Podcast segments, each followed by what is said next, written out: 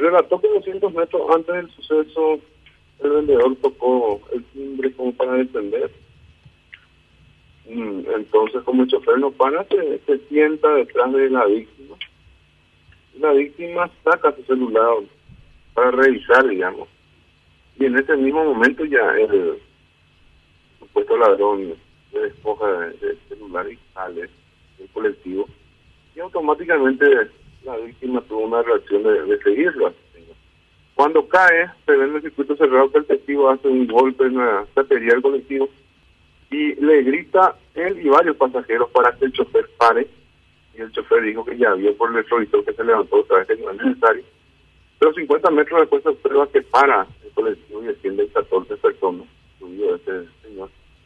Para, dice que el chofer comienza a devolver los pasajes a las personas, el precio del pasaje.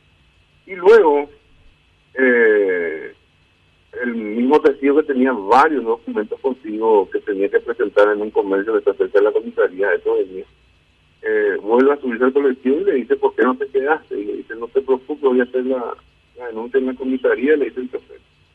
Eh, y le dice el testigo que él también se va hacia ahí, entonces que le acerque. Pero dos cuadras después el chofer dobla a la derecha y le baja al testigo y le dice el testigo que acá no es la comisaría. El chofer le dice que va a hacer la denuncia en otra comisaría que está más cerca. Hay otra comisaría más.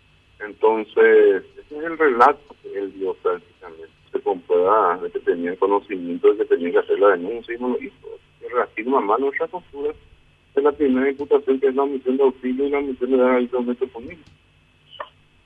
El, En cuanto el- al robo, eh, hubo un robo agravado, por lo cual también se reafirma más nuestra hipótesis preliminar, que por lo cual está imputado el, vendedor ambulante de, de, de robo sí.